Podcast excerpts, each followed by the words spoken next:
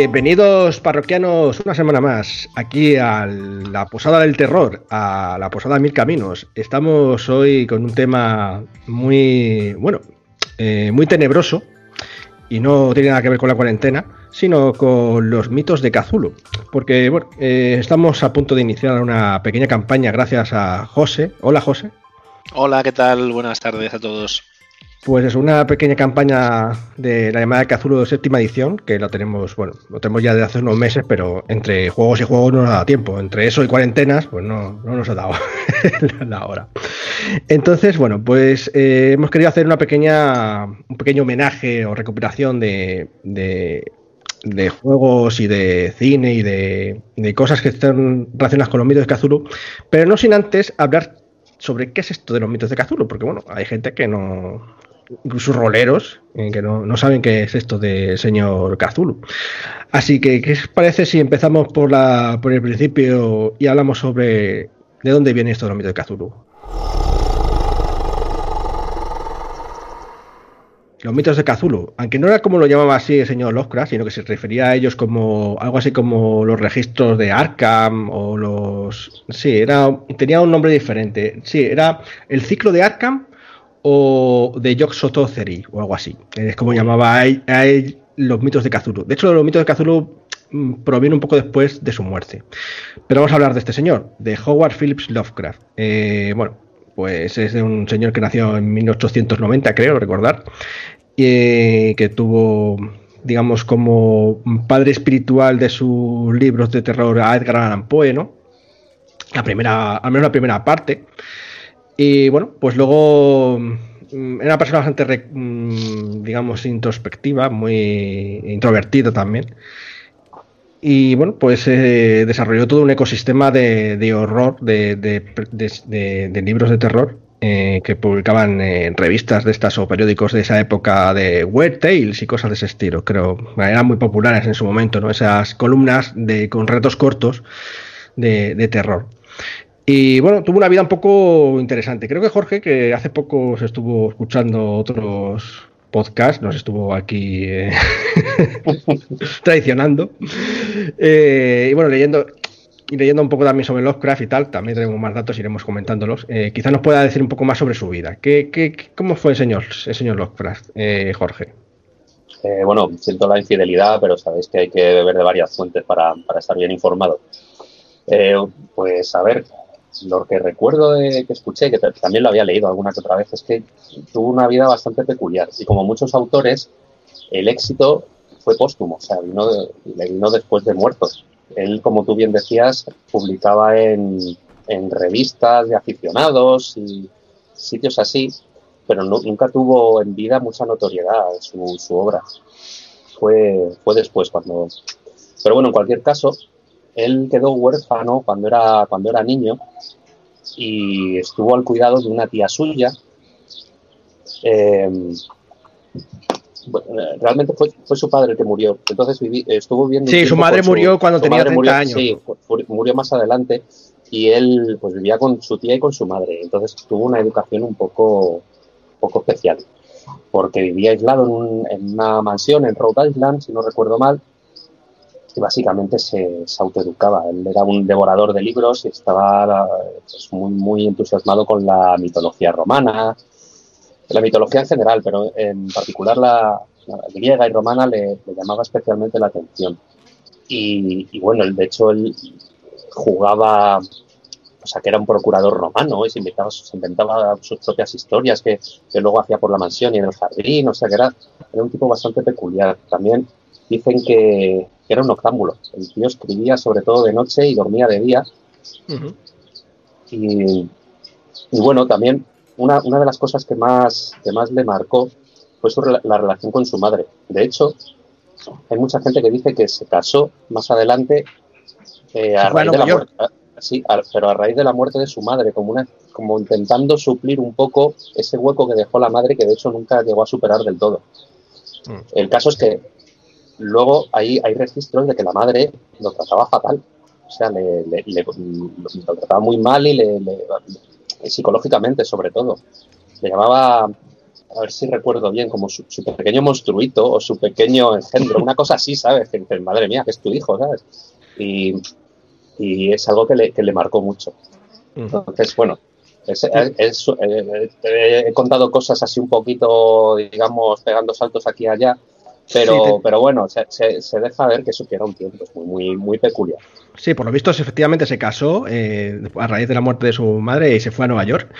Eh, que por lo visto fracasó su matrimonio, se volvió de nuevo a su, a su pueblo con sus tías. Y, y bueno, además, por eso incluso desarrolló aún más aversión por un poco todos estos espacios cosmopolitas, más aversión incluso por las razas extranjeras, porque también era conocido bastante xenófobo, ¿no? Vale, en esa época mucha gente era, en fin, xenófoba, eh, blancos y demás, pero era especialmente así. Y bueno, aparte de eso también tenía como varias manías que es con lo de las mujeres, no sé si por lo de su madre, eh, luego sus libros queda un poco patente, ¿no? Esa misoginia, eh, también su interés por los gatos, ¿no, Alberto? También tenía... Sí, él era muy fan de los gatos, como bien queda claro, en, no recuerdo ahora mismo cómo se llamaba el relato, pero hay un relato que, que además él lo que hace es que... Bueno, hay, hay varios relatos de, gatos, pero me viene a la mente uno de, de unas momias como que las están triturando, algo así, no sé para hacer fertilizante o algo por el estilo, o las estaban vendiendo alguna cosa así. Y entonces como que la diosa Bastet, que es una diosa gata, que él, como ha dicho Jorge, le gusta mucho en las mitologías, en la mitología egipcia la diosa Bastet es, eh, es una diosa con cabeza de gato, y él también le molaba ese, ese, ese tema como que se va vengando de toda esta gente que había estado haciendo eso. Y luego tenía otro relato también, que no recuerdo muy bien, de unos gatos que acaban como acabando con una gente que, que hacía putadas a, sus dueños, algo por el estilo. No recuerdo muy bien, porque hace mucho que lo leí. Uno de ellos puede ser los gatos de Ulzar.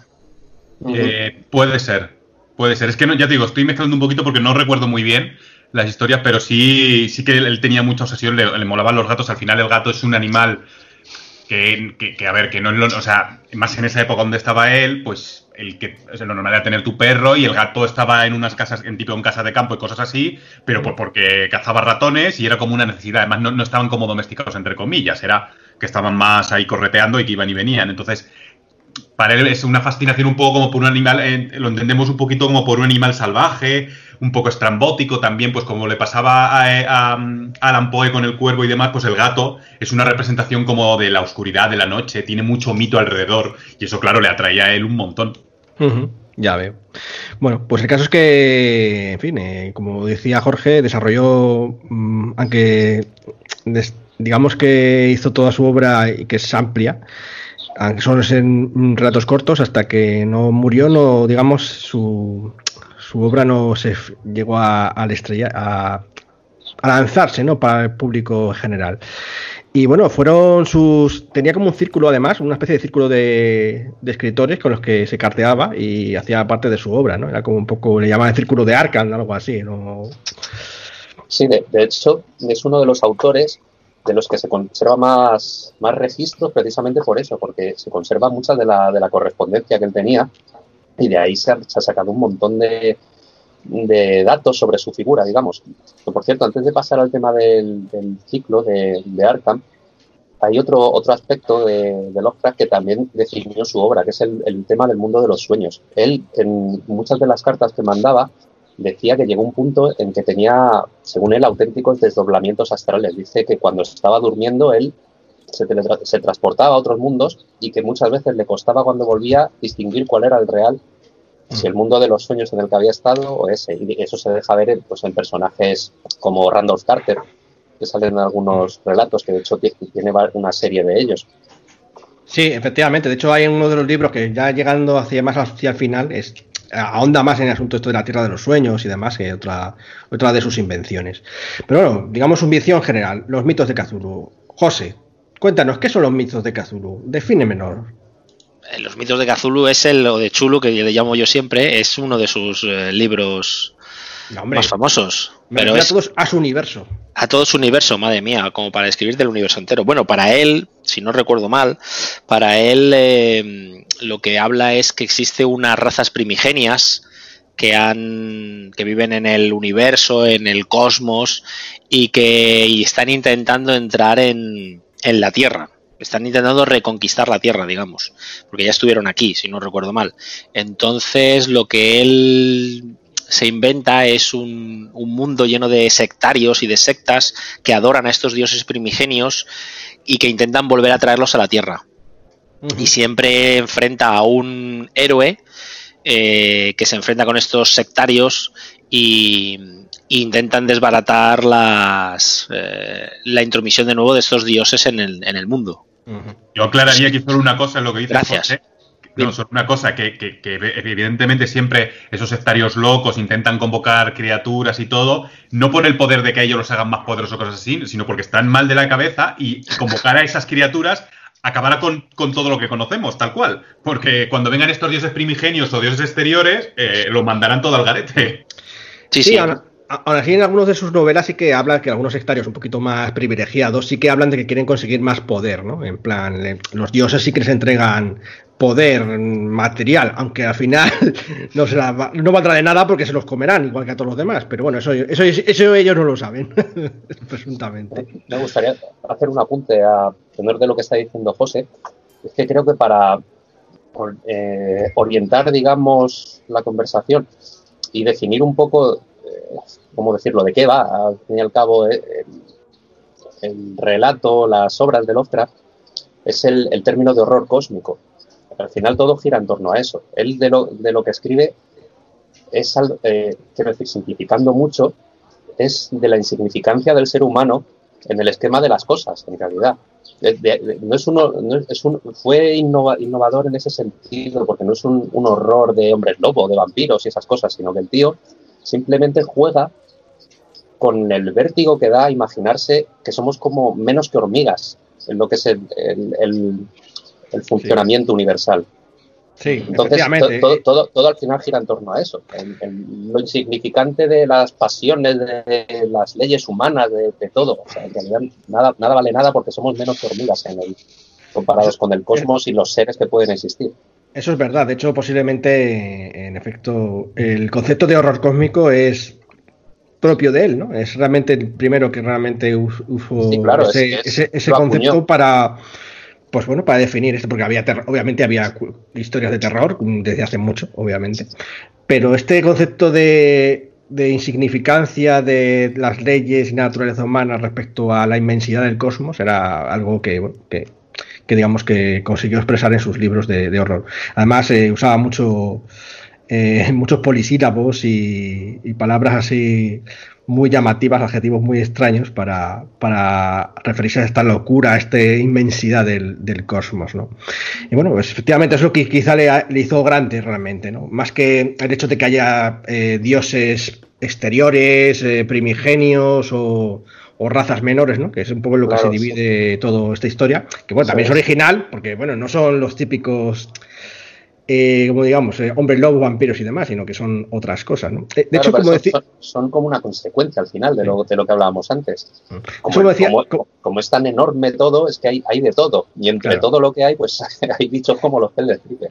Claro, de hecho, como decía Alberto antes, que le, está claro que le gusta mucho la mitología porque eh, muchos de sus criaturas en realidad son, eh, digamos, mm, revisiones de dioses antiguos, porque nosotros lo veíamos como Mm, yo qué sé, a, a como un dios normal, como un dios de estos de los mayas, por ejemplo, porque estaba acuñado, decía Chachaga o algo así. Entonces, bueno, pues entonces, o los egipcios también, los dioses egipcios en realidad son representaciones de otros dioses, ¿no? Que son Nyarlathotep es el faraón negro, etcétera. Hay más ejemplos, ahora mismo no, no caigo en todos, pero sí, casi todo siempre venía que todas las religiones en realidad estaban adorando a estos dioses exteriores, a estos primigenios, ¿no? como, como fuerzas que, que, nos habían guiado hasta aquí pues, para sus intereses interdimensionales, intertemporales. Sí, que ser, al ser humano simplemente se le escapan, no, no llega a poder procesar qué intenciones puede haber detrás de una criatura como esa. Eso es. Bueno, y esto respecto a los mitos. ¿Alguien quiere aportar algo más respecto a los mitos de Cthulhu? De... Yo voy a hacer gran apunte. A ver, he dicho los héroes y yo voy a convertirlos en investigadores. Porque en Cthulhu no hay héroes.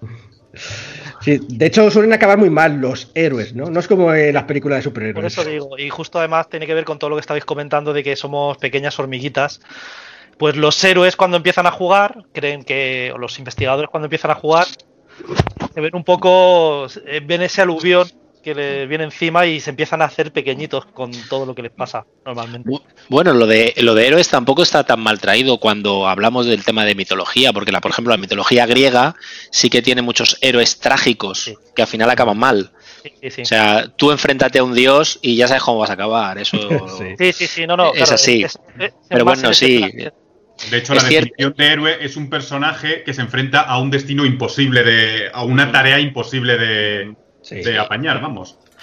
Pero si efectivamente si coges ese héroe trágico griego y lo trasladas a la época de los años 20, que es cuando él escribe, pues sí que tienes ese investigador, detective, policía, periodista, toda esa, esos Sí, gente normal, gente de la calle. Es que es así. gente con la que él se podía cruzar. También es muy curioso el hecho de que, claro, pensaríamos que al enfrentarse ante un ser de esa magnitud, lo más fácil es que haga así con el pulgar y te aplaste. Pero la Sí. mayoría de los héroes o investigadores lo que acaban es locos Sí. al Sí. descubrir cómo funciona el mundo. No pueden, no pueden procesarlo y Claro. la Es cabeza, un, proble- es un problema de que eso es, es más grande que ellos, les supera. Mm. No, no, no lo entienden, no pueden entenderlo. Mm. Sí. Bueno, el caso es que todo esto es lo que hace atractivo a esto de los mitos de Cthulhu, o el ciclo de Arkham, como queréis llamarlo, ¿no? Es como, bueno, es mm, curioso. Desde luego no deja indiferente a nadie. Y si os parece bien. Ah, os- Alberto, dime. Sí, yo quiero añadir un poco solo una nota que hemos hablado del círculo, o sea, que quede claro que Lovecraft empezó todo esto, pero luego, eh, digamos que todos los mitos de Chulu están compuestos por las obras que hicieron todos, August Derlet, Howard, todo el resto del círculo es lo que componen toda esta mitología, esta cosmología. Quiero decirte Sí. que de repente a lo mejor cierta criatura puede ser muy popular y no la hizo el propio Lovecraft, sino también uno como de su que todos fueron añadiendo su granito de arena, aunque, aunque el centro obviamente y el germen es, es HP, pero como aclarar un poquito que, que lo que es los libros e historias de los mitos puede ser muy amplio. Incluso, o sea, este es el círculo original, más en el presente se ha ido añadiendo más cosas con otros autores, pues tipo, pues yo creo que muchos mitos de, o sea, muchas novelas de estas de Stephen King beben mucho de él también, es un añadido a toda esta mitología, o incluso el, el- el- el escritor de cómics Alan Moore. O sea, un poco Sí. como para añadir eso también, que es un universo que lo creó él, fue creciendo en el momento con más gente y todavía a día de hoy sigue un poco como expandiéndose. De hecho, quizá lo que es el ciclo de Arkham o, o los mitos de Cthulhu mm, no lo hicieron, no lo hizo él, lo hizo los, sus colaboradores, ¿no? Sí, Al final. sí, sí. Fácilmente. Bueno, pues vamos a hablar de esos libros, esas historias que han hecho que se engrandezca este, este, estos mitos de Cthulhu. Vayamos a la siguiente parte. Bueno, vamos a empezar hablando de los libros. Eh, yo he hecho aquí alguna me de unos cuantos que son bastante populares, aunque hay muchos más, claro, eh, de otros autores, como decía Alberto. Y posiblemente, mm, digamos que los libros que llegaron, que fueron más reconocidos, fueron precisamente los que fueron al final de su, de su obra, ¿no? Eh, cerca de 1930 y pico y demás. Entre ellos se encuentra el relato corto La llamada de Cthulhu, que es un relato corto que pues eh, habla un poco sobre precisamente de esta enormidad de, de, los mitos, ¿no? de, lo que del cosmos respecto al humano. ¿no? Entiendo que hablaba de que Cthulhu es un, que está, está muerto, pero no está muerto, porque cuando se alineen las estrellas de cierta manera y tal, pues y con ciertos ritos se podría volver a la vida ese, esa monstruosidad. Y estas monstruosidades pues habitan en todas partes, pero en la Tierra hay algunas y quizá el más importante es Cthulhu, quizá por eso también es el más eh, citado por, por, por, las obras. Aún así, Cthulhu ni siquiera es el más fuerte de todos desde un punto de vista cosmológico. Hay seres aún más poderosos como los dioses exteriores, ¿no? como Azatoth, eh, como Nyarlathotep. Pero eh, esas fueron de las obras. Eh, otra obra, El horror de Dunwich. Esa me acuerdo de pequeño haberla comprado ahí en una librería de Alcalá de Henares, eh, que la tenían ahí en. Lo hacía. Lo vendían una. Una. Una edición de estas pequeñitas, de estas de 100 euros. De, Alianza 100. Sí. Alianza 100, sí. Es que justo el otro día estuve limpiando yo libros ahora con esto del encierro y lo, lo y lo tengo ahí y lo estuve colocando. Tú también tienes, tienes libros de esos también, ¿no? Justo ese en concreto me acuerdo que lo, lo, tengo ahí, porque estuve colgando todos los de Lovecraft y, estaba ese, el de El horror de Dunwich. Me acuerdo un poquillo de esa obra, que era el profesor Armitage, que es como este viejo erudito así, me parece que era profesor de universidad, creo, de la Universidad de Arkham, que empiezan, se meten en un tinglado, empieza a investigar, a investigar, y como siempre pasa que decíamos antes en los relatos de, de Lovecraft, pues se mete hasta la cocina y se encuentra todo el pastel. Y aquí creo que estaban intentando convocar a Yoxotot, creo, quiero recordar que era. Yoxotot, sí, me parece que era Yoxotot. Y bueno, pues hay un lío ahí. No cuento más por si alguien lo lee. Pero bueno, muy, muy, muy emblemático. Una vez que te lees este, la línea de lo que decíamos antes es, es muy clara. Sí, de hecho. Y bastante encanto, además. Los Rodin Witch yo creo que ha sido el más copiado dentro luego, tanto en el cine como en los videojuegos y tal, como para reproducir, como si fuese el icónico de, de, los mitos. Pues sí, además era un rato corto también, serena y sencillo. Eh, luego, este no me, no me, lo he leído, no sé si. No sé si. Bueno, no está bien hoy por aquí, pero en las montañas de la locura. Que bueno, pues es el más. Quizás sí que sea el libro el más grandioso de todos, ¿no? porque bueno, pues lo han intentado llevar al cine, han hecho módulos bastante fuertes, habla sobre algo, sobre un viaje a la, a la Antártida. Y bueno, que hay, hay cosas ocultas. Y claramente ese concepto de irse a un lugar apartado a la Antártica, seguro que lo habéis escuchado muchas veces en muchas series, películas y tal. Pues mira, ahí tenéis probablemente la fuente más digamos, reciente de ese concepto de, viaje a la Antártida y donde hay monstruos y cosas así extrañas, ocultas y enterradas bajo hielo. Esos son los tres libros que yo he apuntado así un poco, mm, digamos, de su obra original. No sé si vosotros queréis apuntar alguna cosa más. José, por ejemplo. Sí, yo, bueno, aparte de en esas referencias de algo enterrado en el hielo, creo que una de las películas más malas que he visto, que es una de las últimas de Predator y Alien, eh, salía un equipo de investigadores y llegaba a la Antártida y había una mierda de estas de Predator enterrado allí. Así que sí, eso lo han cogido, todo Hollywood ha cogido el tema de algo enterrado en el hielo. Y a mí lo que más me gusta de Lovecraft, aparte de, los mitos, yo sin embargo soy más defensor de sus primeros relatos, de los estilo de terror. De, por ejemplo, a mí yo siempre recordaré en La Cripta, que es un relato corto de un zombie, ya sabéis que yo soy un gran fan de los zombies, en la que es un relato de 6, 7 páginas, pero es que yo lo leía en la cama con la, con la sábana tapada hasta la boca y, me tenía que seguir tapando porque me cagaba de miedo. O sea, es un relato muy absurdo de un tío que entra en una casa y al final, bueno, no lo voy a contar, tiene un tema rollo con un zombie, pero mm, es tan, o sea, te atrapa de tal forma como escribe HP que a mí me dejaba cagado de miedo. Y luego, por ejemplo, Reanimator. Reanimator o el Reanimador, que es también de zombies, aunque la gente no lo quiere, no lo piense creer, como Frankenstein, que es de zombies, pues ya tuvimos esa discusión en otro podcast. Eh, me gustan más esos relatos cortos que los de el dios que abre el cielo y tal. Yo soy más de los primeros relatos, estilo Edgar Allan Poe. Sí. West, el reanimador, ¿verdad? Sí, Sí, el Reanimator es muy icónico también. De hecho, bueno, la película. Eh, sí, luego hablaremos de ella. Sí. Bueno, Antes, de seguir, me gustaría contaros una cosilla, eh, ya que estáis hablando de su bibliografía. Es que no sé si lo sabéis, una curiosidad que Lovecraft hizo de negro para Houdini. O sea, le escribió un relato que, publicó él después. No, no lo sabía yo. Se, se, llamaba, era cuando todavía no era conocido, evidentemente, era, era en vida. Y fue con el que más dinero ganó, unos 100 dólares de la época que era lo, lo más que había cobrado. El relato se llamaba Bajo la pirámide. Al principio no estaba muy, muy entusiasmado con la idea y tal, pero bueno, lo hizo, necesitaba también la pasta y luego fue uno de los, de los que publicaron que tuvo, que tuvo más éxito, publicado bajo el nombre de Houdini, claro. Claro, claro. no sé, pero ¿se sabía que lo había publicado él? O sea, aparte, ¿o se supo a posteriori? Yo, yo, creo que se supo, se supo a posteriori, probablemente con el tema de las cartas y tal. Ya, entiendo. Bueno, pues eso en parte de los libros. No sé si alguno más quiere comentar algo. Alberto, quizá algún libro que te recuerde. Así, ahora mismo, el caso de Charles Dexter Ward era muy, muy emblemático también. Y ahora mismo no me viene ninguno así directamente. Yo creo que los que hemos dicho son como un poco los más de lo más emblemático que tenía. Al final tiene una obra extensa, que decir que si nos ponemos a sacar aquí, solo en obras podemos tener dos podcasts. Sí, si sí. una frase de cada uno de ellos. Podéis buscar por internet que hay un montón y bueno, algunos son mejores que otros, pero mm. para los que hemos indicado son algunos de los mejores posiblemente, o quizá los mejores. Bueno, eh, a lo mejor Claudia quiere añadir algún libro más a esto de los relatos de, Lovecraft, o quizá que no sean de Lovecraft.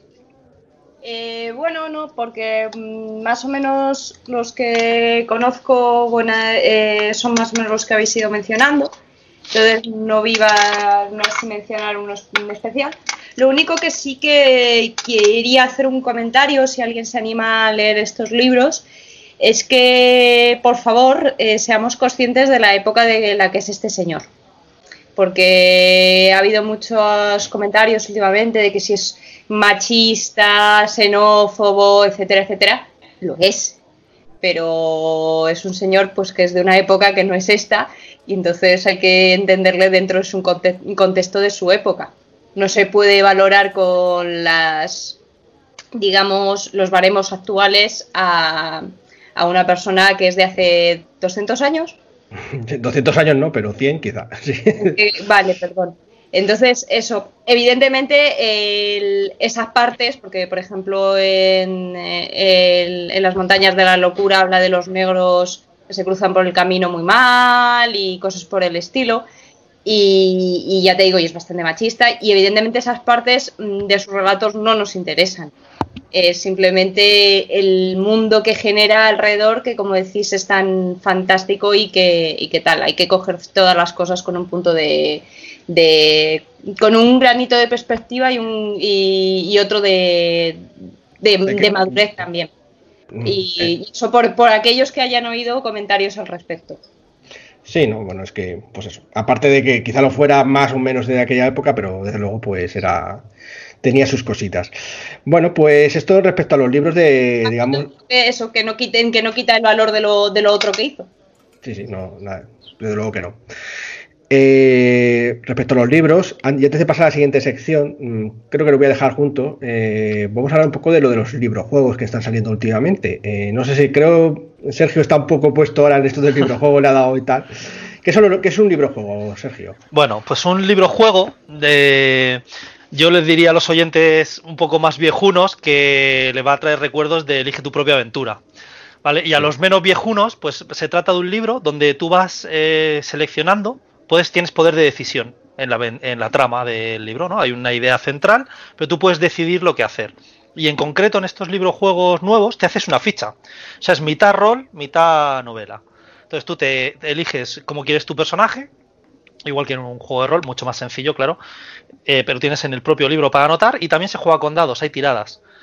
Entonces tú tienes la parte que seleccionas lo que quieres hacer, pero hay veces que tienes que resolver, por ejemplo, los combates o, por ejemplo, si das con algo investigando o no, eh, pues tienes que resolverlo con dados. Entonces, la verdad es que es muy curioso. Yo he empezado, nada, hace una semana con esto del encierro, los vi por ahí y me pillé un par de ellos y están entretenidos. La verdad es que me han sorprendido gratamente. La verdad es que me han sorprendido gratamente. Y estos de la, de la llamada, de Kazulu, vaya, eh, tengo ganas de engancharlos, ¿eh? Porque pues esto tiene, que, tiene que estar muy bien, porque yo al principio, o sea, quise probarlo por decir, bueno, vamos a ver que me encuentro. Un poco por, por criticarlos más que por disfrutarlos, incluso. Y en concreto, el último me ha enganchado. El que me estoy leyendo ahora me ha enganchado ahí que estoy ahí picado, que no consigo resolver. y los de la llamada creo que pueden ser muy interesantes. Yo, creo que los de la llamada no se van a poder resolver, hagan lo que hagas, porque bueno, ya sabes que la llamada. Pero bueno, eh, los estos, estos que yo estaba mirando un poco eh, se llaman Chus Kazulu, elige Kazulu o algo así. Ajá. Eh, que además lo sacaron por Kickstarter, no, Kickstarter no, por Uboto, no sé qué, bueno, otra plataforma de estas de, crowdfunding. De crowdfunding. Y bueno, tuvieron bastante éxito y están sacando otra vez a otras, otros libros. Y está basado en los libros originales de, de, Lovecraft, como pues lo que hemos dicho, eh, por ejemplo, Las montañas, la cura, eh, la llama de Kazuru y demás. Y lo que pasa es que en estos, por lo visto, no se tira dados, ¿vale?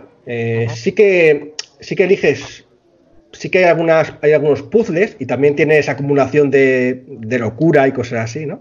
Sí. que supongo que también, pues depende de cuánto de loco estés, pues podrás, te obligará a ir hacia una dirección o en otra. no, es con dados, es, es más, pues con, sí que tiene acumuladores, eh, mm, reservas, pero, pero sin dados. Y bueno, pues son, sí que son las historias originales, pero modificadas de tal manera que tú puedas jugar si hubiese sido, pues eso, eh, Randolph Carter, ¿cómo se llamaba este? Randolph Carter. Randolph Carter, sí. Sí. O, Armitage, ¿qué hubiese hecho en este caso, no? Pues lo mismo. Entonces, bueno, pues está ahí con, y están bien ilustrados, tienen sus mapitas, el, eh, y bueno, pues eh, también, por eso tiene ediciones de lujo, así muy, muy monas y tal. Bueno, ahí están. Que esto estaba un poco basado en, en la llamada de Kazulu, en el juego de rol, que luego hablaremos de él. Eh, había unos libros que sí que eran un poco como tú decías, Sergio, que, pues, Sí. que hacían la ficha y demás. Era un poco más esquemático.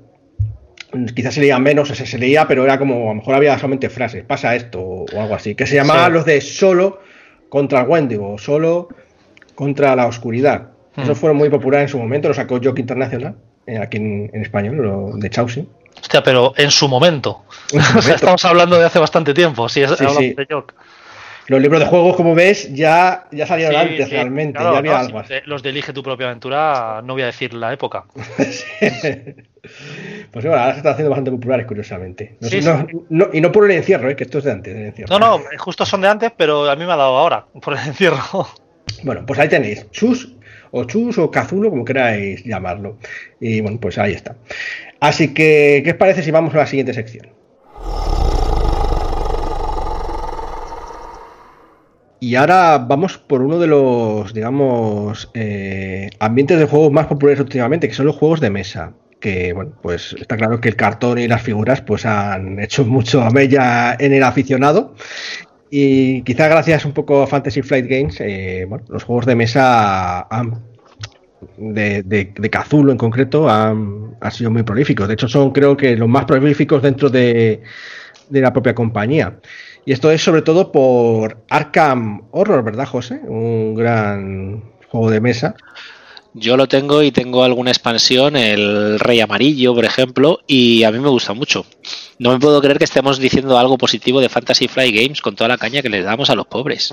No, no, no, no, ojo, ojo, ojo. mira, mira, mira me cómo quejo- me salta. quejo, me quejo por los dados y demás, pero yo soy el primero que me he comprado la leyenda de los cinco anillos y que me estoy comprando kit de iniciación para ver cómo funcionan y todo el rollo. Pero bueno. Sí, bueno, es, es que eh, lo que pasa es que el Arkham Horror ese original, eh, porque ahora salió una edición nueva que es muy diferente, es un poco, no sé si es lo, eh, un poco pesado, aunque a la gente le encanta, y como que tiene muchas reglas, muchas cartas, mucho montaje, ¿no? Yo creo que, a ver, es como todo. Yo creo que una vez que le coges el ritmo, cuando estuvimos una temporada jugando un poco más regular, yo creo que enseguida nos acordábamos de todo de, pues ahora sale un monstruo, ahora sale un portal, necesito X pistas para cerrar esto y tal y cual. Sí, Lo que pasa es que como en nuestro grupo tenemos una persona en concreto que no le gustan nada los juegos de mesa, cuyo pues, nombre no quieres acordarte, ¿eh? con cuyo nombre yo no quiero mencionar, porque no quiero que ningún No quiero que Alberto oyente se tenga, moque, ¿no? no quiero que ningún oyente tenga ninguna adversión especial sobre nadie, pues eh, nos tiene coartado la libertad de jugar a los juegos de mesa. Yo me compraría todos los juegos de mesa del mercado, a mí me encantan. Que conste que no estoy diciendo nada. Aquí, yo soy el que más juegos de mesa ha vendido, o sea que. Bueno, eh, eh, Alberto sí nos deja jugar a juegos de mesa siempre que él no esté. Claro. He de, he de- de- el, eh, señalar una cosa un poco sobre el juego de mesa. eh, que a la gente a lo mejor depende, si son muy jóvenes de juegos de mesa no les sorprenderá, pero a la gente que a lo mejor sea más, más, eh, más profana en eso, que suele chocar al principio un poco, es que son juegos colaborativos. Sí, eso es verdad. Sí, los de Arkham son todos colaborativos, o casi todos al menos. Los de Sí. Arkham. Lo que llaman eh, en Fantasy Flight Games eh, Arkham Files, ¿no? que es toda su línea de Arkham Files. Que de hecho hay otro juego, yo no sé si tú, Claudio, lo has jugado, el de las mansiones de la locura, que pero Jorge es un gran entendido, ¿no? Jorge, cuéntanos, que ¿de qué va eso de las mansiones de la locura? Mm, Bueno, pues es un juego de tablero eh, que mientras que el Arkham Horror, que también lo he tenido y he jugado mucho, bueno, que antes quería decir que tenéis razón, tanto uno como el otro. Pablo dice que, que la cosa se puede alargar mucho y que el despliegue lleva mucho tiempo, si es verdad. Y de, y de hecho, aún, aún controlando, te puedes pegar tranquilamente una partida de cuatro horas si la cosa se, se alarga. Y cuatro horas usando las reglas mal, ¿eh? Pues, usa- bueno, como, sea. Pero también es cierto que una vez le coges el truco, yo también tuve mi temporada de jugar bastante, la cosa es fluida, pero siendo fluida es larga. sí. Entonces te tiene que gustar. Eh, eh, lo que decía era que las mansiones de la locura son como... De, hecho, iba a decir que que bebe de las de, del Arkham Horror, es, es así en tanto en cuanto, de hecho, los, usan los mismos personajes y todo, pero mientras que el, el Arkham Horror, el escenario es una ciudad entera, por lo general, lo otro se reduce, digamos, el foco y es una mansión o, o un entorno más pequeño, porque, bueno, se llama las mansiones de la locura y evidentemente pues salen mansiones, etcétera, pero también puede ser el, el escenario un cementerio, por ponerte Sí. un ejemplo, pero el, el foco O está un reducido. pueblo, que yo he jugado en un pueblo. Es verdad, tú, tú y yo de hecho creo que jugamos en una en un pueblo que era la más, la más larga que hemos hecho, que vas cambiando incluso de localización, que no es lo normal, que ibas montando y desmontando piezas del tablero. Eh, bueno, pues en, en este caso, en las mansiones de la locura, el grupo de investigadores va explorando una localización eh, eh, que viene determinada por, por la línea argumental. La peculiaridad que tiene es que la, la zona se va desplegando según los investigadores acceden a, a distintas partes del sitio. A mí me gusta especialmente, me recordaba, a ver, salvando muchísimo las distancias, al sistema de generación de mazmorras del Advance Hero Quest, que yo cuando, cuando lo jugué de pequeñajo eso me flipó la leche, porque ya no era un tablero que está hecho, sino que tú según te ibas metiendo por los pasillos, tirabas dados y aquello se, se iba generando. Esto es hasta cierto punto, hasta cierto punto es así, y yo creo que es uno de los de los puntos fuertes, porque nunca sabes lo que va a pasar. Y de hecho, un, un mismo escenario se puede rejugar varias veces porque va- la historia puede variar. Este- Sí. el- el- De hecho, algo que no has apuntado es que eh, en la primera edición había una figura que era como el guardián de los arcanos, el, el máster ¿no? de la partida, pero en la segunda edición ya no está esa figura. Es, es el ordenador quien te va diciendo, porque es una aplicación es, de una ordenador que, aplicación. que te va diciendo lo que tienes que ir poniendo lo- los tableros, los Eso monstruos es. que van saliendo. Eso es, de, de hecho lo iba a apuntar ahora, eh, eh, la- me estaba refiriendo a que de hecho los escenarios son rejugables en, en gran medida por eso, porque es una aplicación la que va, la que va desplegando todo el escenario. Y según lo juegas, pues a ve- hay veces que te varía cosas, te cambia cosas de sitio o, o, bueno, una- un escenario puede tener muchos finales distintos.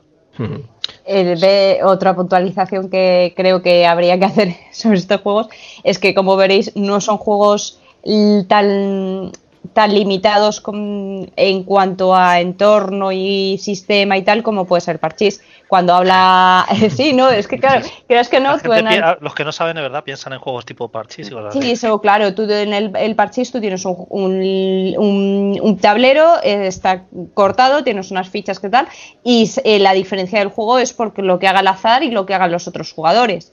Estos son juegos en los que todos los jugadores están jugando contra una situación y que son situaciones eh, más complejas, avanzadas, que pueden pedir varias horas para resolver. Eh, La verdad que están un poco a medio camino entre el juego de mesa y el juego de rol. Sí. Sí, en el caso de la mansión de la locura, desde luego, ¿no? Es mucho más. eh, bueno, pues más como más historia, más narrativo. De hecho, te cuentan Sí. historia y todo. Como, Claro, no es como el Dungeon o algo así. Como el Hero Quest, quiero decir. Sí, sí, claro. Y de, de hecho, los personajes con los que juegas detrás tienen su trasfondo con su historia y toda la.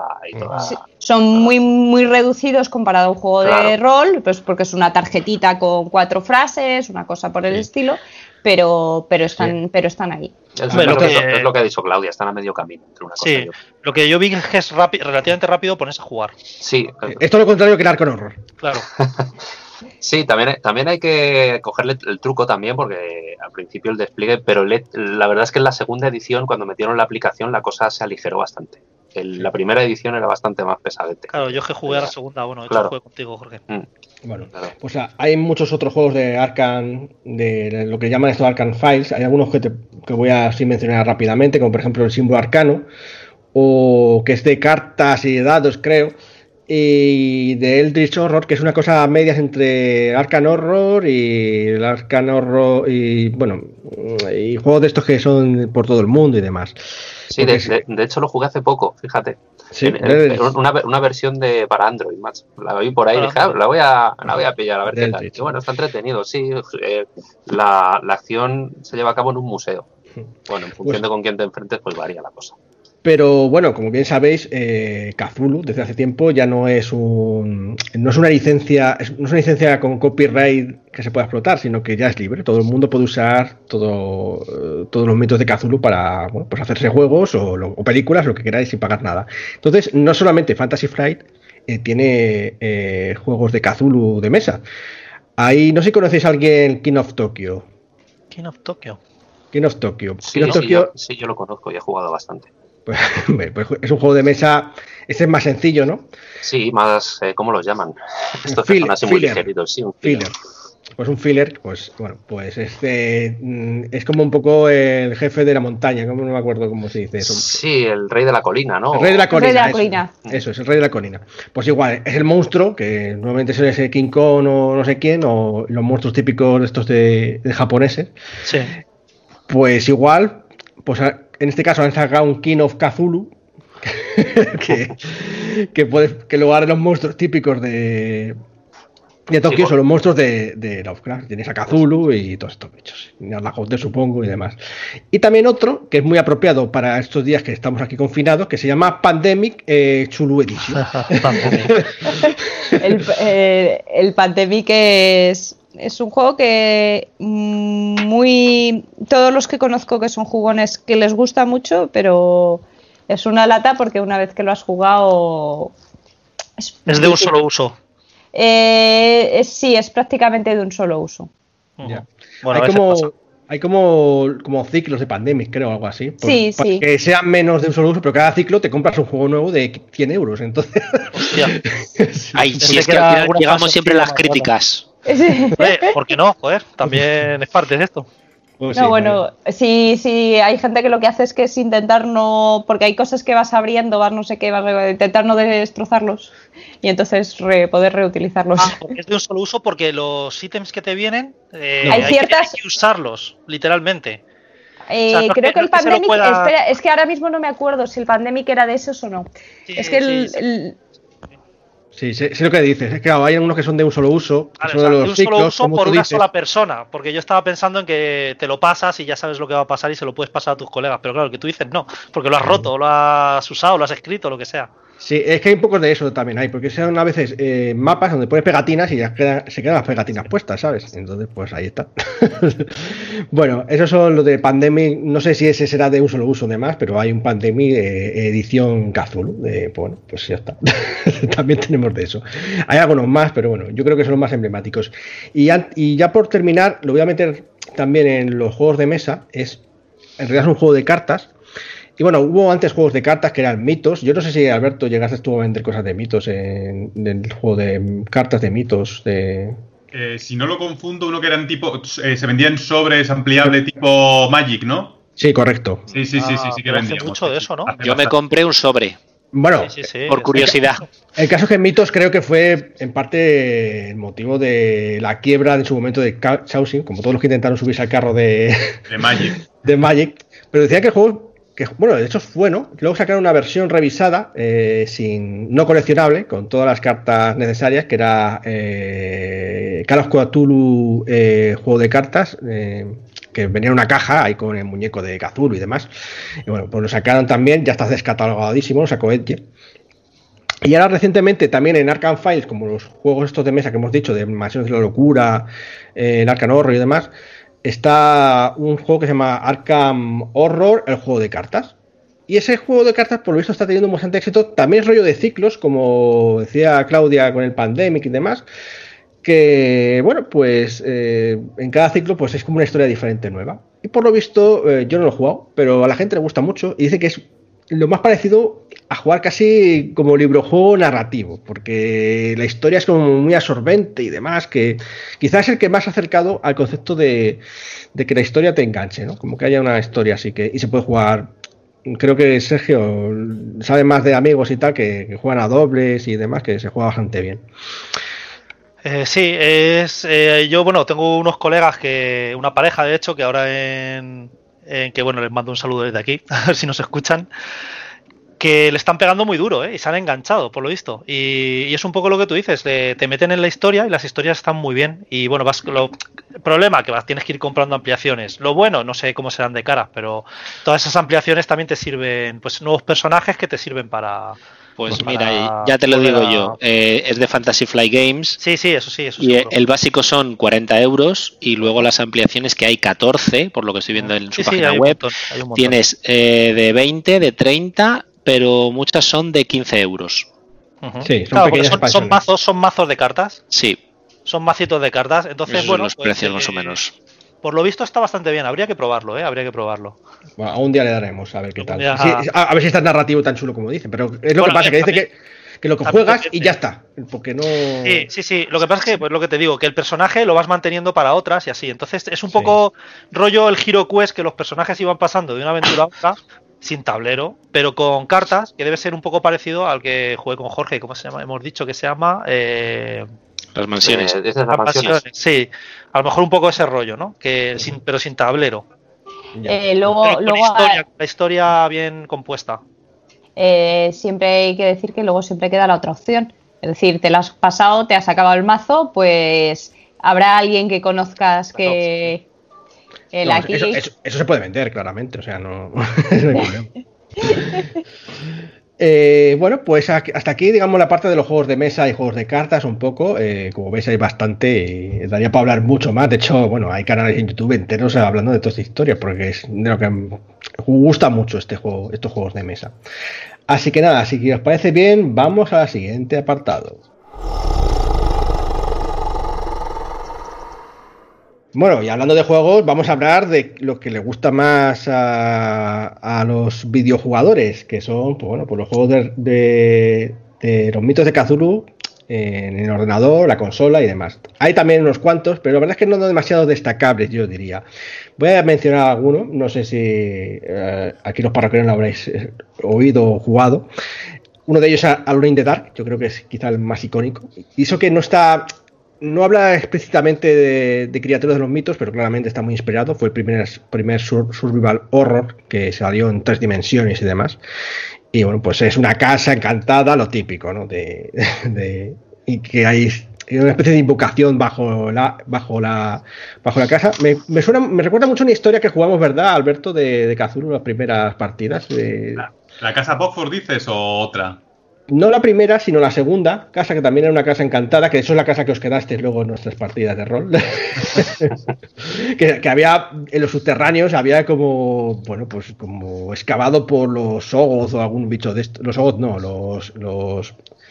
Iba a decir los doles, no, los. Los, Los ghouls, no, hombre, hay los unos bichos chatonianos. los satonianos, eso, cor- correcto. pues un poco de ese rollo. Bueno, pues ese juego pues es muy popular. eh, si no lo habéis jugado, luego hubo secuelas que fueron un poquito menos mm, ideas, pero la primera de luego lo fue. Luego un clásico Shadow of the Comet, que es una aventura gráfica. Buenísimo. No sé si Jorge lo jugó o algo, o sea, lo conoce un poco. Sí, sí, sí, yo lo jugué en su momento con un, un monitor en blanco y negro ahí y un 386 a, a todo lo que daba. Y sí, me encantó, macho, ese juego mola, mola mucho. De hecho, me lo volví a, a descargar no hace, no hace mucho para, para rejugarlo. Mm, muy bueno también. Ese sí que es de la llamada de Cthulhu. Sí, sí, sí, tal, tal cual. Otro que sacaron fue el Prisoner of the Ice, que también un poco secuela, ¿no? Pero decían que era un poquito más flojo, mejores gráficos y tal, pero no estaba a la altura. Era muy corto, creo, recordar, el Prisoner of the Ice. También que esta serie hielo con los nazis y demás. Bueno. Eh, Prisoner of the Ice, muy antiguo también. Y luego ya mm, llegando un poco al mundo moderno, porque todo esto que estamos hablando son cosas prehistóricas. Tenemos dos juegos. Uno no está. Está como inspirado, pero no es realmente de, de Cthulhu, pero se llama Amnesia, que es de miedo, pues, en primera persona, que te has. Bueno, la gente le gusta mucho jugarlo para grabarse viendo asustarse, porque ahí no puedes. No tiene, aunque es en primera persona, no es de tiros, sino que, bueno, pues cuando aparecen monstruos te tienes que esconder y te pasan por delante de la cara y tú, ¡ay, que no me vea, que me come! Y bueno, pues es muy, muy adecuado para imaginarse cómo sería una ambientación de, de. Y bueno, la verdad es que eh, es- les quedó bastante bien. Juega muy bien con el sonido y todo eso, ¿no? Porque hay veces cosas que no lo ves fácilmente. Y ya por último, un juego que salió más recientemente, en 2018, en los finales, que se llama Call of directamente, y pues va del típico investigador que le gusta a Sergio, ¿verdad? De investigador acabado, borracho, ahí que no, que, que no puede pagar sus, Mola, mola. sus eh, Deudas, sí. sus deudas y demás. Entonces dice, acepta cualquier caso. Y acepta un caso en un pueblo por ahí perdido de pescadores. Ya sabemos cómo acabamos con los pueblos de pescadores, ¿no? Muy mal. Ese es un poco el último así más popular. Eh, eso en el caso de los videojuegos. No hay mucho más que añadir, hay más, pero que están inspirados. Hay muchos que están inspirados, obviamente, en la obra de Cthulhu, pero así más icónicos yo diría que estos son los más adecuados. Yo tengo que decir que a mí el Alone in the Dark, que es el único de los que he jugado, eh, me encantaba en la primera escena cuando aparecías en un en una guardilla y cuando tenías que girar el personaje, primero giraba el cuerpo y luego giraban las piernas, que era muy grande, y yo me cagaba de miedo. O sea, yo ya lo he dicho antes, yo, Dios mío, voy a salir aquí como un cagueta. Pero esa música, esa ambientación, ese, esos sonidos que se oía la madera quebrarse y, y nada más abrir la, la puerta, ya te salió un monstruo, Dice, a tomar por culo. Yo creo que llegué a pasar de la buhardilla una vez, porque moría Sí. siempre arriba. Digo, Ah, esto ah. es muy real los mitos. Esto es muy los mitos. Es que además, como la cámara no era en primera persona, sino que era, en, era dibujado. La- era en 3D, te salía el monstruo por detrás, no te habías enterado y te había matado. Sí, a veces te salían por sitios donde estabas mirando y aparecía y tú, ¡No! ¿Qué es esto? ¡Un monstruo! Y encima Sí, tardabas sí. un montón en recargar las escopetas porque soy de los Sí. años 20. O sea, sí, Tenías que apuntar, porque si no estabas apuntando bien, sí. Fallabas el tiro. Tenías tres tiros y dices, madre mía, como no le dé, estoy acabado. muy mal. El resto no los he probado. Bueno, Bueno, pues nada. yo pues- eh, le quería hacer un comentario y es que hay alguna, hay gente que probablemente le diga de los que, por ejemplo, de verlo en Steam, si son muy jugones y tal, verán el Actum Chulu, sí. que, que lo que pasa es que aunque tenga ese nombre, eh, las referencias que tiene es un, eh, digamos, está basado en un, en un juego de, de- de rol de mesa, que es una ambientación de Lovecraftiana, Love, joder, a ver, no me sale, perdón. Lovecraftiana. Lovecraftiana en el entorno de la Segunda Guerra Mundial y lo que pasa que esto es mm, que han cogido ese- esa idea de la Segunda Guerra Mundial y en realidad es un juego de tácticas, aunque tenga un puntito mm, que no es tan, mm, a pesar del nombre, no es tan, tan de los mitos. Sí, bueno, hay, de hecho hay un juego de rol también de eso, ahora hablaremos de ello. No, claro, es, digo, es el juego de rol que lo han llevado Eh, a juego de- a videojuego. Eso Pero, es. pero lo que pasa es que es eso, que está más centrado en la parte de la Segunda Guerra Mundial y las tácticas y el combate que en la parte de los mitos. Ujú, Pues sí. Bueno, pues eso por la parte de videojuegos. Así que ahora, antes de llegar a los juegos de rol, vamos a hablar de películas. Allá vamos.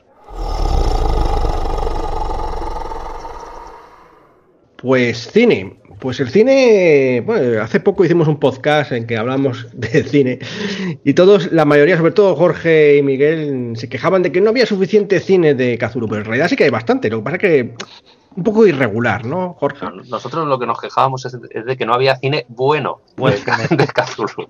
Es la puntualización. Bueno, bueno. eh, es- voy a intentar decirte que sí que hay una película que me parece que es buena, que está muy inspirada en los mitos de Cthulhu y que es muy recomendable. Es creo que de Carpenter, eh, En la boca del miedo. Alberto, Mm. ¿no? Sí, efectivamente, es una peli que se basa en los mitos. De hecho, hay una escena muy emblemática. Mm, voy a decir solo la escena por si la gente no la ha visto y la quiere ver, no destripo nada, pero hay una mujer detrás de un, de un mostrador y se ven tentáculos. Y eh, la visión de eso es como que ya tú. Da igual, si tú solo ves eso, ya piensas que esa película va a ser de los mitos de Chulu. Da igual el resto de la peli y todo. Es muy de los mitos en casi todo. O sea, el protagonista, el héroe, eh, no, es un escritor de libros, es que es muy. que va a investigar a un pueblo donde tal, se mete en esa, en esa América de Nueva Inglaterra, que, que vas ahí hasta que, que tiene tradiciones más diferentes, ya, es, ya has salido de la gran ciudad y te metes como en el campo, en el pueblo, esos pueblos que veía Lovecraft. La verdad es que es bastante interesante la peli de ver. Sí, además está muy bien hecha. O sea, realmente te. Te sumerge. Te sumerge en, a- en esa película. Y Eso que yo no soy muy fan de John Carpenter, creo que José es mucho más fan, pero en esta película en concreto me, me gustó. ¿Tú te acuerdas de ella, José, la de La Boca del Miedo? Sí, sí, sí. Eh, de John Carpenter tiene cosas buenas y cosas malas, como la de Marte, Dios mío. Pero eso es otro tema. Eh, sí, sí, yo la vi y la verdad es que, eh, además, si no recuerdo mal, es 80, ¿no? Es de los 80 y 90, tiene esa. De final los de 90. Pero tiene como esa ambientación de las películas ochenteras de los 90 y tal, y, y sí que me gustó mucho. Mm. Me sorprendió, ¿eh? porque yo esperaba ver una chusta y dije, vaya, esto. Y además termina como tiene que terminar una película de basada en. No digo más. Entonces, bueno, esa yo creo que va a ser probablemente la única así inspirada en los mitos de Cthulhu, excepto que digamos que Reanimator es buena también. ¿Qué piensas de eso, José? Eh, Sí, lo que, que lo he mencionado antes. A ver, Reanimator como película de terror gore, a mí me parece buena. Esa creo que también es de los 80-90 y a mí me parece como... El 85. Ah, pues mira, es justo. Es una película que a mí me parece buena en, ese aspecto, no como pero claro, es que no está inspirada en los relatos del, en el círculo de los mitos de Chulu, es de los otros de los otros relatos que son los que a mí más me gustan. Entonces, a mí me parece que no está mal. Ya si nos metemos en Reanimator 2, no, pero la primera, la original, eh, es cierto que hay muchas licencias en cuanto al, al, relato breve, pero bueno, no me parece mala como película de, media tarde, como os comenté en el podcast del otro día de, cine, para ver con los colegas, con palomitas y disfrutar de ella en plan peligore de cine de serie B. Que es muy de serie B, la verdad. Es muy de serie B, pero bueno, a mí me parece muy interesante esos chorros de sangre y, y esas cosas ochenteras. bueno, hay otras películas que fueron un poco más modernas, pero yo creo que son incluso peor que de serie B. Yo no sé si tú la has visto, Sergio, la de Dagon. Eh, no, yo no la he llegado a ver, pero todo el mundo habla de Raquel Meroño. bueno, sí, hay un, pues no la vi desnudo por ahí, pero. Me dieron malísimas referencias de esa peli, entre unas cosas y otras, al final no la vi. ¿Qué va, hombre, Sergio? Es buenísima. Uh, te lo va a pasar pipa. Es la mejor hora y media de tu vida. Yo no sé quién me engañó. No sé si fue Alberto, José, alguno de No, porque yo no la he visto tampoco, ¿eh? ¿No la has visto? Pues, pues entonces sería yo otra persona. Algún, yo la alquilé, mal nacido. La alquilé en DVD en el videoclub. Diciendo, ¡oh, tío! Una película de. los mitos de Cazuro. Uy, qué mala es, Dios mío. es como. Es como un episodio de Los Serrano, pero versión Cthulhu. Ay, madre mía, es que. solo merece la pena eh, Francisco Raval, Paco Raval. El resto de la película. O sea, es que algunas de las ideas eh, son buenas, pero, o sea, en plan, el concepto, pues, pues vale. el pueblo de pescadores gallego y tal, vale. Pero cuando empieza a atizar con el one touch easy a los profundos, tío, eso es muy fuerte. Ya hay, hay desconecté el cerebro de esto, ¿no? esto no puede funcionar bien. Por aquí no vamos bien. Y que hoy mirándolo, tío, y es que también sale Macarena Gómez y, y es que hay, hay un reparto que, te, que es para matarte. Bueno, y hablando de películas españolas basadas en los mitos, no es la única película. Hay una que se llama La herencia de Valdemar. Esta es que ya no la he visto porque ya mi estómago no pudo, no superó lo de Dagon. Y no sé yo, como que tal, no sé si alguno de estos vosotros lo habéis visto, de La herencia de Valdemar. no la he visto, pero, pero hay gente que habla bien de ella. Habrá que darle una ah, oportunidad. Sí. Yo creo que la vi, no sé con quién iba, iba con alguno de vosotros, no recuerdo con quién al cine, pero no me acuerdo casi de nada. Solo recuerdo que había personajes que había cogido como personajes famosos dentro del mundillo este así místico y quedaba un poco forzado. En plan, había una reunión donde estaba eh, Alistair Crowley y, y, ¿cómo se llama? Lizzie, la de la, la de la era Lizzie, Maguire, ¿puede ser? Eh, ¿Asesina? No sé, estoy mirando el reparto y no le veo claro. veo aquí una cosa un poco extraña. Ah. Y o sea, debe ser muy mala porque no tengo un recuerdo. O sea, no, no me acuerdo de lo que pasaba en esa película. Yo solo me acuerdo de, de Paul Nashi, que es lo único bueno de la película. Madre mía. No sé, ¿eh? no me esté dando referencias muy así. Aunque a lo mejor, como con esto estoy encerrado, a lo mejor le doy la oportunidad, total. A ver qué pasa. Nadie, nadie te va a oír gritar en tu casa. en los caseros, quizá.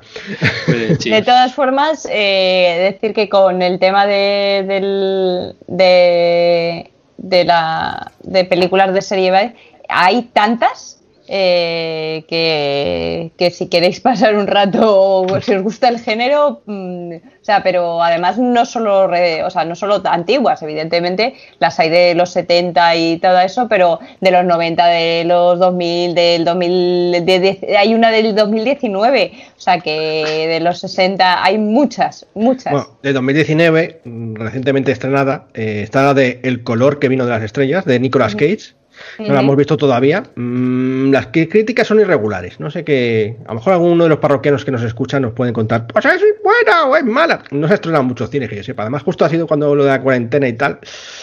Yo recuerdo, nosotros que somos de Madrid, recuerdo que la vi en un cine, no nos dio tiempo a ir, la quitaron, luego hubo un festival de ciencia ficción y fantasía, lo volvieron a poner, tampoco pudimos ir, y como que le perdimos la pista. Así que queríamos ir a verla algunos y, y le perdimos la pista. Entonces, como ya sé que en Estados Unidos ha salido ya el, Blu-ray, o sea, supongo que en breve la pondrán en alguna plataforma. Sí, seguramente, pronto. Si no está ya, mm, será en breve. Y bueno, y antes de terminar esta parte de las películas, yo quería preguntarle a José, porque yo recuerdo, José, cuando, que es una persona ya mayor, madurita, eh, iba al videoclub este que se llamaba de, de ahí del pueblo.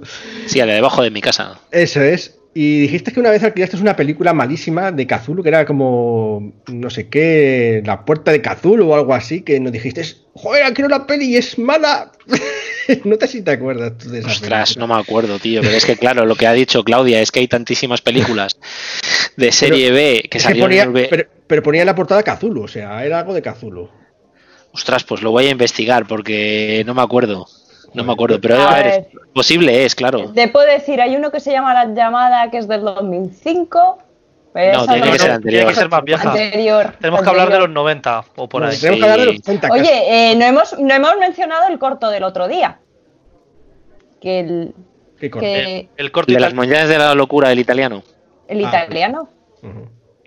Sí, Que- hay un corto italiano de animación de las montañas de la locura, que son 30 minutillos. Lo tenéis en creo- YouTube, creo por si queréis. que Miguel dijo que no estaba mal. Sí, Miguel, Mm. pues lo digo, que Miguel dijo que no estaba mal.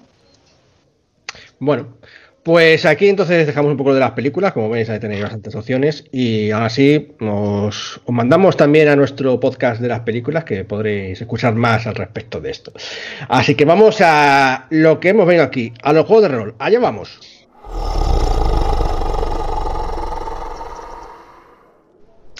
Bueno, los juegos de rol. Por aquí podemos hablar a largo y tendido, pero vamos a intentar un poco centrarnos, porque si no se nos hace muy largo el podcast. Y eh, aquí todo empezó con el juego de rol de la llamada de Cthulhu de, de Chaosin, ¿no? La primera edición, esta que se veía. Bueno, la primera edición no me acuerdo si la portada la misma, pero vamos, la que nos llegó a nosotros fue la segunda, creo, por Yoga Internacional, que se veía el tentáculo ese saliendo de la casa, muy, muy popular.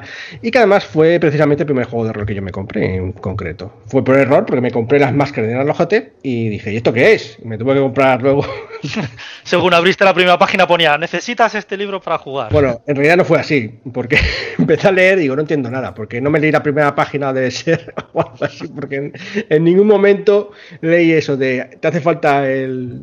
A ver si, lo tengo todavía en casa, voy a ver si lo ponía en algún sitio, porque te juro que lo leía y yo no entendía nada. Ahora pero esto como es, esto no sé cómo funciona, no ponen ni reglas, no ponen nada, ¿no? era completamente extraño de, de leer. Pero sí, la llamada de Cthulhu fue el primer juego de rol que compré eh, y... Y bueno, pues un poco nos han marcado en eso también, ¿no? El haberlo jugado tantas veces y, y demás. Y bueno, es un juego de rol que está con, con sistema este de percentiles, ¿no? De tiras porcentajes, muy sencillo. Y la verdad no tengo mucho más que añadir al respecto, porque está la ambientación esta de Kazulu, es súper sencillo de jugar, es muy recomendable también para iniciados incluso. Y no Eh. sé, eh, Claudia, ¿qué tú qué quieres añadir? No, que lo único que se puede decir es que es uno de los juegos que probablemente más suplementos tenga y más ambientaciones y cosas por el y complementos y y módulos hechos principalmente. Porque Sí. una cosa es que sea un juego que tenga suplementos, Dungeons también tiene muchos suplementos, etcétera, etcétera, pero es uno de los que tiene más módulos hechos y además son unos módulos que están muy currados, muy con mucha información, con mucha documentación, etcétera, etcétera. Mira, pues si os parece, os voy a pedir a cada uno que me digáis el módulo que más icónico os parezca uno solo, cada uno, ¿vale? Eh, a ti, Claudia, por ejemplo, ¿cuál de los módulos estos largos que han hecho te gustó más? De los que has. Eh, eh, probablemente eh, voy a decir las montañas de la locura. Porque, bueno, el Oriente es. Bueno, no voy a mencionar los demás para no pisarle a la gente de otros, pero porque lo descoyuntamos. Hicimos precisamente lo único que no se podía hacer, que ponía expresamente en el libro: si los jugadores hacen esto, se jode la partida. Y lo hicimos y además fue por mi culpa, y entonces para mí eso me ha, me ha- me ha dejado el- las montañas de la locura marcadas. Un libro increíblemente difícil, en mi opinión, de jugar, de narrar, de dirigir, mejor dicho, porque bueno, es muy grueso, tiene un montón de referencias cruzadas, complicadillo. Claudia dice que se atrevería Tanto que a todavía no hacerlo. estamos esperando. Ya, ya. ya. No, a lo bueno, mejor yo- yo- testigo a Claudia. Yo digo, yo lo dije que lo mismo, como ya lo he jugado y me acuerdo bastante, pues que no tendría problema en intentarlo. A saber qué sale luego. Porque yo la jorí. O sea que. Bueno, Eh, ahora vamos a preguntarle a Alberto, ¿cuál es tu módulo más icónico de la llamada de Cthulhu? Pues para mí, sin duda, serían las máscaras de Nier 2D, porque es el primero que jugué así grande, de, que no fueran eh, más independientes y demás, de casi de lo primero que jugué el rol también. Sí. Y, y porque aparte de que está muy bien hecho, me parece que está súper currado eh, y mola un montón la aventura. Yo creo que mi personaje fue uno de los pocos en sobrevivir. Sí. Porque, porque a lo último ya iba acojonado y casi, vamos, con una bolsa en la cabeza y corriendo de todo. Y Como por que- eso sobrevivió. Sí, era complicado, ¿no?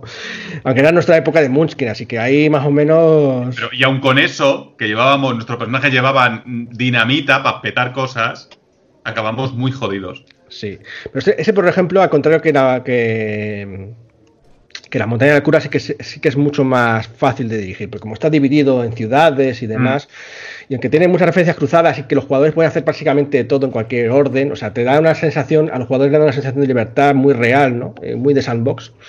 Y, pero ahora sí, bueno, está, bueno, está tan bien hecho que para muchos es el mejor juego módulo que se ha hecho para ningún juego de rol en total. O sea, es mm, la culmen, dicen, para muchos. Pero hay más módulos muy buenos. ¿Qué nos dice Sergio? ¿Qué módulo te parece más popular? A mí me ha vuelto a pisar Alberto el módulo. Eh, yo voy a decir, venga, no, tampoco me apasionó tanto como eh, las máscaras, pero voy a decir otro que es el Lorient Express, porque también creo que es muy mítico. Sí. Y bueno, tampoco, también está bien. Y bueno, pues aquí te metes en el mítico Orient Express y de repente los mitos empiezan a aparecer en escena. Y Por no cada a ciudad que pasas, ¿no? Por cada ciudad que pasas va ocurriendo algo y bueno, también es dificilillo, como no hiles bien, es complicado. Y es, es divertido y además el, el hecho de, de estar cada vez en una ciudad distinta y demás, pues tiene su punto. Aparte de poder viajar en, pues en ese mítico tren que, Sí. que era el Orient Express. Si mal no mucha- recuerdo, París-Estambul, ¿no? Eh, sí, acabas en Constantinopla. o creo. Constantinopla. Constantinopla. Pues sí, la verdad es que este, este juego es muy gracioso de jugar en el sentido ese de que vas en el tren. De hecho, tenía hasta los, las Sí. plantillas del tren que jugamos con las figuras y todo. Sí, sí, sí, sí. Y, y bueno, pues también es un poco histórico, ¿no? Porque en cada ciudad te van contando, pues aquí se usa esta moneda, no sé qué y tal, así que casi, casi es para aprender incluso ese. Sí, ese. No, está, no está mal del todo. Ese es todo lo contrario a, a- a las máscaras y a, y a la montaña de la cura, porque es 100% lineal. O sea, es un- Eso es, eso es, te montas en una estación y vas pa, pa, pa, pa, estación por estación, eso es. Bueno, y José, tú nos dijiste alguna un módulo así llamativo también de, la, de Chulu. ¿Tienes alguno en particular? Sí, pues mira, yo he jugado esas dos con vosotros también, así que Sergio esta vez me ha pisado a mí. Yo iba a decir el Orient Express porque, a ver, la- el- las máscaras de Niarla me parecieron extremadamente complicadas, por lo menos para mi cerebro. Yo no sé qué me pasaba cuando lo jugaba, pero yo estaba súper perdido.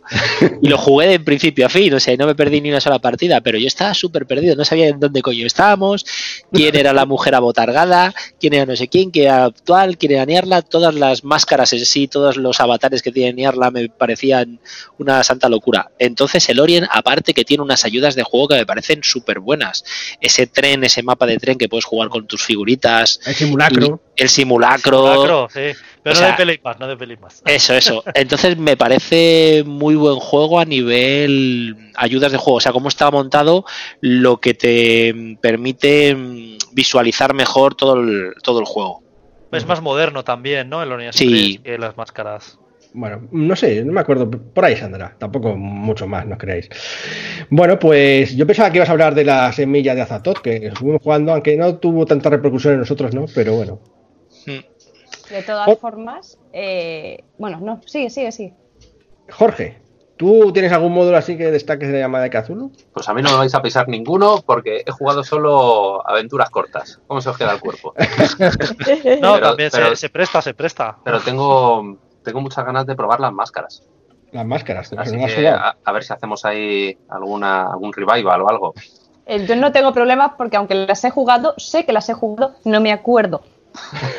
fue, eh, fue una partida que me, me quedó más grabada eh, la- la- el comportamiento de mis compañeros que lo que fue la propia aventura. Entonces, eh, probablemente, a lo mejor me pongo a jugarlo y me acuerdo ya y sé de qué va la historia, pero, Está complicado. Es que era difícil de seguir. Como dice José, no es que fuese José Torpe, es que era complicado. ¿eh? Tenía mucha, mucha amiga. Gracias, gracias por el capote que me has echado. bueno, y hablando de, hay otros juegos de rol eh, basados en los mitos de Cthulhu, no solamente este. Y bueno, así voy a enumerarlos. Mm, si queréis comentar alguna cosa, me, me decís. Eh, tengo No. por aquí, eh, por ejemplo, mm, mm, mm, el rastro de Cthulhu, que se le gusta mucho a, a Miguel, que es así con un sistema un poco más moderno y tal. A mí me parece que está muy bien también. Pero es básicamente la llamada con otras reglas. ¿no? Así Sí, que- con- es- tiene un sistema un poco más si- simple que para priorizar un poco más la narración y menos narración. el tema de. Sí, el menos el tema de los dados y tal. sí. Sí, Tiene pero una ficha la- más. la ambientación es exactamente la misma. La ambientación es la, es la misma. La ficha es un poco más simple, solo usas dados de 6, pero vamos, la ambientación es completamente igual. Es más una cuestión de que te guste más un sistema de juego o el otro. Sí, también tiene buenos Lo- módulos, eh, dicen. los, los módulos son adaptables? Por ejemplo, ¿podría jugarse unas máscaras a- en el Eh, rastro? 100% seguro, vamos. Sí. no. A- Además, en concreto, de la llamada rastro es muy sencillo, porque es que como el sistema es tan sencillito, ¿no? Tiene cosas como, pues eso, tiene como pools. Realmente para los malos y eso es muy fácil, no, no Ah. tiene may- mayor dificultad. Eh, luego, eh, más juegos. El Achun Chulu, que comentaba antes Claudia, que bueno, pues es en la Segunda Guerra Mundial, ¿no? Es la segunda, ¿no? Sí, la segunda. Sí. Pues mm, Te, te vas pegando con monstruos y nazis. Todo esto de junto, a lo loco. ¿Tú cómo ves esto, Alberto, que tú que eres muy conservador, esto de los nazis y los y Chulú, ¿te parece bien? ¿O es una idea un poco descabellada? A ver, me parece que está un poco pegado, pero tiene sentido en cuanto a toda esa, eh, ¿cómo se dice? Esa mitología que tienen los nazis, que tenían los altos cargos por el- las ciencias ocultas, que está demostrado que estaban mirando ahí un poquito a ver si podían meterle mano a algo. Pues hombre, tiene un, tiene un cierto sentido ahí si cogemos, enfocamos los mitos de Chulu desde el punto de vista ese de ocultismo y demás, que también pasa en muchas novelas, que estamos todo el rato hablando como de grandes monstruos y no sé qué, pero a veces la cosa se quedaba más en un misterio tenue de algo sobrenatural que ocurría en un sitio y quedaba un poco así. Entonces, desde ese punto de vista, pues eh, le, pues, le veo bastante sentido. Sí, pues debe ser porque ha tenido bastante popularidad, así que eh, es interesante. Bueno, también este no tuvo tanta popularidad que yo sepa, que es eh, Chulú Dark Age, que lo publicó la factoría en castellano, la factoría de ideas en su momento. Y pues eso, eh, Chulú en la edad oscura. Esto suena así que esto sí que suena pastiche, ¿verdad? Sí. Yo, de hecho, es la primera vez que lo oigo, ¿eh? Es decir. ah, pues yo lo tengo. Un día os lo traigo para que lo Pero que veáis. está ambientado edad media. ¿En la Edad Media? Sí. Imagínate los monstruos de Cthulhu en la Edad Media. Pues bueno, los dragones, en lugar de dragones son horrores. mm, Hombre, digo yo que lo bueno que tendrá eso es que por el paradigma de la gente te quitarán menos cordura, ¿no? Sí, sí, claro, allí hay- existir monstruos y de todo, la gente estará más preparada. claro, tienen más, eh, entra dentro de sus creencias del día a día, el o sea que más hecho. Yo me imagino que en- si, si en la época de los 20 con la dinamita, las granadas y las pistolas y las metralletas no puedes matar a un bichito asquerosito de los mitos, imagínate con una hoz y una guadaña. Vale, vamos a ver. El, el No, nivel, no, de, el claro. nivel de mortandad será, o sea, que será al contrario que los mitos. En los mitos sueles acabar loco y mm, algunas veces muerto, y en cambio en, en, en Edad Media acabarás normalmente muerto, pero más raramente loco, ¿no? Puede ser, sí. No sé yo, no sé yo. ¿Y el sistema es el mismo también? ¿Este juego? Por... Es, es porcentuales, creo. Me- creo recordar que era porcentuales. eh, Vale, o sea, cambia la ambientación. Sí, además estaba licenciado por Chausin y todo, o sea, que era oficial, de esta manera. O sea, en lugar de solamente de años 90, o sea, 90 eh, actual, eh, eh, o, o- o edad victoriana, pues tenéis, tenéis- tenéis también edad oscura. Aunque creo que ya está descontinuado por el momento. Ya veremos si sacan en el futuro. Luego tenemos para el futuro, hablando de futuro, el Churutec, que me han cuenta tantos Alberto, ¿no? ¿Qué nos puedes contar del Alberto de Churutec? Pues eh, para mí, yo creo que ya lo dije en un, algún podcast, es como la venganza. Todos los que hemos empezado a jugar es, es como el reconing, que hemos jugado a los mitos y pues, esa perrería de o que te acaban loco o que te matan o que no sé qué. Por fin ahora tienes una pequeña oportunidad, que tampoco digo mucha, de meterle de hostias a bichos enormes. Porque claro, el juego eh, va- básicamente va de los mitos de Chulu y mechas, mechas de estos japoneses, lo que viene siendo una gran ciber- ciberarmadura o algo estilo, tipo Evangelion, una cosa así. Entonces tú te metes en tu ciberarmadura y te pones a darle puñetazos a una semilla estelar o algo de eso. sí, sí. Pues claro, digamos que te puedes desquitar. Luego ya también lo de que decimos siempre, cada grupo lo llevará de un modo o de otro. El juego yo creo que tenía una historia detrás potente, que es que podía dar para, para no estar dándose hostias todo el rato, eso es lo que digo yo un poco de coña, pero tenía su intriga y sus cosas que podía podía jugar igual a investigación y de todo. Lo que pasa que, bueno, la parte esa de la maquinaria y todo le daba un encanto curioso, vamos. Sí. Esto a Sergio le gustaba mucho esto de ser de Evangelion, ¿no? Y Sí, tal, ¿eh? exacto, iba a comentar ahora mismo, que a mí me recordaba mucho a Evangelion porque los mechas aquí eran mitad también, digamos que Monstruos, habían utilizado los monstruos que iban cazando para hacer mitad robot, mitad orgánico. Y bueno, pues era muy Evangelion, me sonaba mucho a Evangelion. Y en esa época estaba muy motivado con Evangelion y, y este juego me entró muy bien. La verdad es que me gustaría retomarlo, ¿eh? Está- a mí lo que me- más me fastidiaba era el sistema, fíjate. El sistema me pareció. póker, ¿no? Mal no sí. recuerdo. No porque fuese al póker, sino que es que está, hacía muchas aguas, la verdad, el sistema. Era un poco, un poco debilucho en ese aspecto. Este sí que sería para reconvertir el sistema a usar otro diferente, porque era un poco duro. Pero sí, la ambientación sí que molaba, tenía así sus historias y tal, y, y en realidad pues había mucho, como dice Alberto, mucha parte que podías hacerla directamente de investigación moderna, ¿no? En plan futurista y tal. Estaba gracioso. Bueno, ese por un lado, el Chulutec. eh, y ya por último queríamos nombrar... eh, Claudia. No, no, menciona el que ibas a mencionar y luego si eso menciono yo el otro. Vale, bueno, el último, el último que yo quiero mencionar es el cultos innombrables, Ah. que, que creo que ya por la cara que le ha puesto Claudia era que quería mencionar ella. No, que, porque es que estaba dudando entre dos. Ahora yo menciono el otro. Vale, pues cultos innombrables, que bueno, pues eh, de hecho nos lo descubrió el otro día Claudia, Mm. y comentando que efectivamente que es cómo se jugaría desde el otro lado, ¿no? Si eres un sectario majadero, bueno, majadero, no tan majadero, ¿no? Que está intentando invocar a los, mi- a los poderes de los mitos, que cómo, cómo lo llevarías, ¿no? No lo he jugado, tiene buena pinta el concepto. Y bueno, pues ahí, ahí está, lo publica no solo Ross, si mal no me no recuerdo. No sé si lo has estado viendo tú, José, un poco también algún día. Eh, Le eché, una, le eché una ojeada por una de las ofertas que hubo en no solo rol, pero al final no me lo he cogido. Pero tenía buena pinta, sí. Estaba bien. Y yo, bueno, ya entonces, yo por último he dicho los cultos, pero Claudia tiene algo más que No, añadir. a mí me estaba faltando el pulp chulo. Ah, chulo, sí, es cierto, sí. Lo que pasa es que es como un suplemento, ¿no? Un poco en Sí, el, eh, es, es- en realidad es el de, también de la línea oficial, está tal, es la misma ambientación, etcétera, etcétera. Lo único que te da un, un puntito para, para hacer las aventuras, como dicen ellos, más pulp, que sean menos muero y, y enloquezco, los personajes están más subidos de puntos, etcétera, etcétera. Y entonces digamos que es más acción-aventuras, menos investigativo tal. Mm, eh, sigue siendo lo mismo, es simplemente darle una vuelta de tuerco al, al, al sistema de juego para que aquellos que digan se frustren porque la- el- todos los personajes acaban mal y quieran algo más movidito y más activo, pues eh, eh, puedan, puedan jugarlo. No, hombre, yo lo que les diría es que cambien de juego. Sí, pero bueno. A lo mejor eh, siempre hay un poco de, siempre hay gustos para todo, a lo mismo te gusta muchísimo la ambientación. Ya. Bueno, pues esto es un poco lo que hay en cuanto al juego de rol y creo que con esto podemos dar por terminado un podcast súper largo. Yo creo que daba casi para dos. Y, nada, quería antes de despedirnos, quería decir que hoy nos ha acompañado Alberto, eh, Sergio, José, Jorge y Claudia. Yo Claudia. tengo que decir una última cosa, Pablo. Venga, José. La película se llama Chulu Mansion. Esa, exacto, Chulo Mansion. Es del 91, la he encontrado en internet. Y resulta que lo único que tiene de chulo es el título. Porque según la, según la, la sinopsis que he encontrado en una página en Cinefania, te dice que es una pandilla de mafiosos que se ocultan en la casa de un mago que se, maga- se llama el mago Chandu.